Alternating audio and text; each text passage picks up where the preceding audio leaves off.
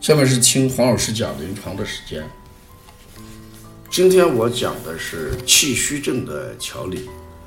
过去我们讲过四虚症：阳虚则冷，阴虚怕热，血虚则痒，气虚则懒。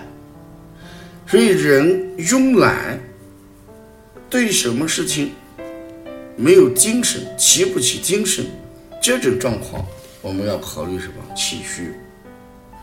气虚主要是先天这个不足，或者后天失养，或者脏腑功能失调而导致的。先天之气，那就属于禀赋不足。后天失养，就是我们说的脾胃失养，脾为气血生化之源。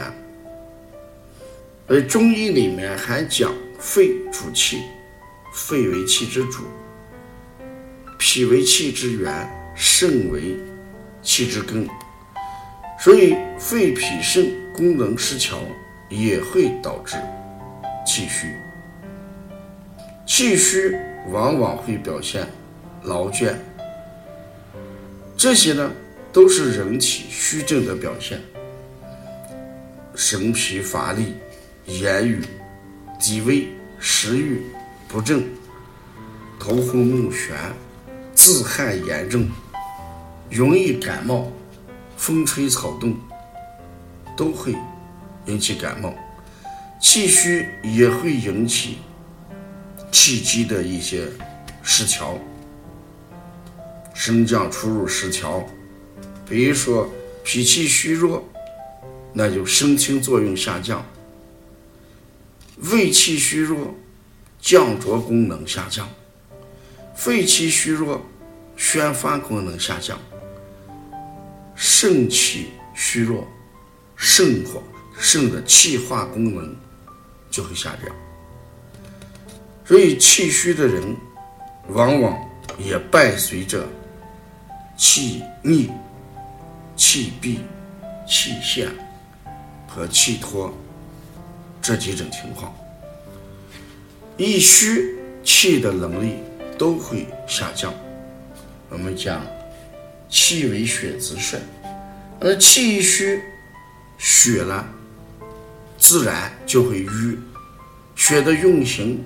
也就不畅，所以我们的眼睛呀、耳朵呀，气血就不能很好的濡养；大脑缺乏气血，睡眠不好，睡眠浅，呃，入睡难，容易做梦等等。